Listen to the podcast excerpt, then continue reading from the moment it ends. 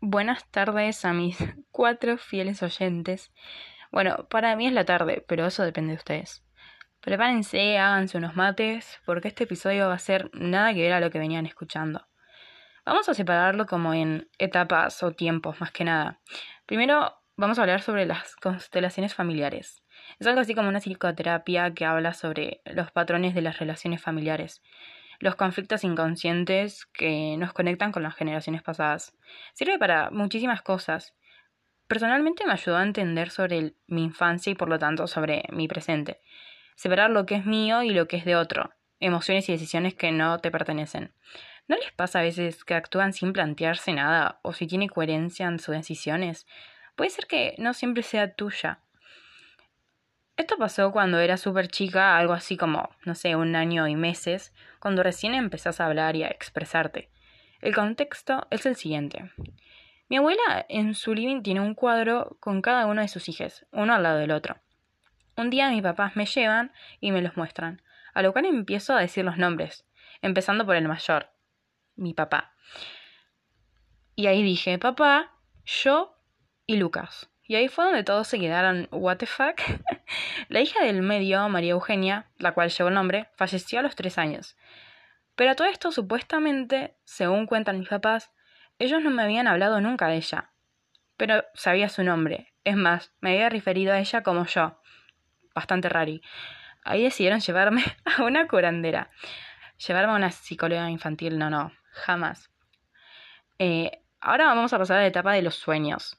Tiempo después eh, empecé a soñar con ella, según mis papás me despertaba llorando, diciendo, Eugenia. Acá me empiezo a acordar un poco más, no sobre los sueños más que nada, de eso no me acuerdo ni lo que soñé ayer, básicamente. Solamente me venían imágenes de despertarme sobresaltada pensando en ella y que estén mis papás al lado con cara de no entiendo nada. y a esto se viene todo lo transgeneracional, básicamente todo lo que calla una generación, lo empieza a gritar la que le sigue. Y en eso también tiene que ver mucho las energías. Cuando se repite el nombre, estás traspasando la energía y si la persona que falleció dejó cosas sin resolver, pasa a ser tuyo. Ey, no tan literal, pero cargas con una historia que no te pertenece. Cada nombre tiene su fuerza y vibración. Al pasarlo en generaciones va perdiendo esa fuerza característica que tiene cada uno vamos a hablar sobre la libertad. Cargar con el peso de una muerte encima de una niña condiciona y limita cualquier libertad. Te ata sus miedos y terrores.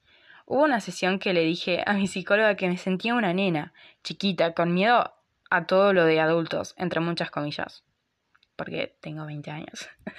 Y al ver su cara entendí por qué siempre se refería a mí, decía señorita. ya sé que me lo quisiste decir, Nati, no me había dado cuenta. Y ahora hablando de todo lo somático, anatómico, em, como no creo en las coincidencias, lo siguiente en mi lista es el trastorno obsesivo compulsivo. Vamos a ampliar un poco la historia de Eugenia. Tuvo una muerte muy larga, para ser tan chica. Falleció a los 5 años y sus últimos dos años fueron adentro de hospitales.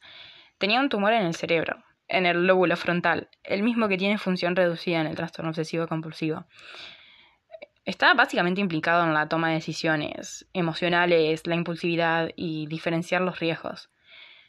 Me define tanto que en un momento llegó a darme miedo tener tantas similitudes con ella. Nunca voy a saber cómo hubiese sido ella de grande, pero probablemente nos parecíamos mucho. Ojalá no hubiese cargado con tus miedos, pero me toca agradecerte por hacerme ver y aclarar tantas cosas. Ojalá también supiera más de vos, pero en mi familia es bastante difícil sacar información tuya. También tuve muchísimo, tuve y tengo muchísimo miedo a la muerte. Uno de mis rituales en el trastorno obsesivo compulsivo era repetir frases todas las noches para el bienestar de los que me rodeaban. Tenía un terror de que cuando me duerma o cuando no esté disponible a alguien le pase algo. Para casi cerrar esta historia, eh, lo que más me llevó y quebró fue ver mi nombre en una lápida. Mi abuelo siempre dijo que cuando muera quería estar con ella, y así fue. Estaba mi nombre ahí escrito, Eugenia Morrone. La abrieron y el ataúd era diminuto, lo cual me quebró el triple. Sentí unas ganas de vomitar eh, inexplicables. Se me revolvió todo. Mis ganas de vomitar salen cuando hay mucho que quiero decir. Es mi forma de explotar. Básicamente vomitar es algo que te cayó mal y lo quieres sacar. Y eso me pasa mucho con las emociones. Algo que me cae mal o me está haciendo sentir muy mal, lo saco en forma de náusea si es que no lo hablo. Bueno, en conclusión, si algún día deciden tener hijas, déjenlo contar su propia historia. Prometo no tardar tanto en subir nuevos episodios. Besis y que sean felices. Chao, chao.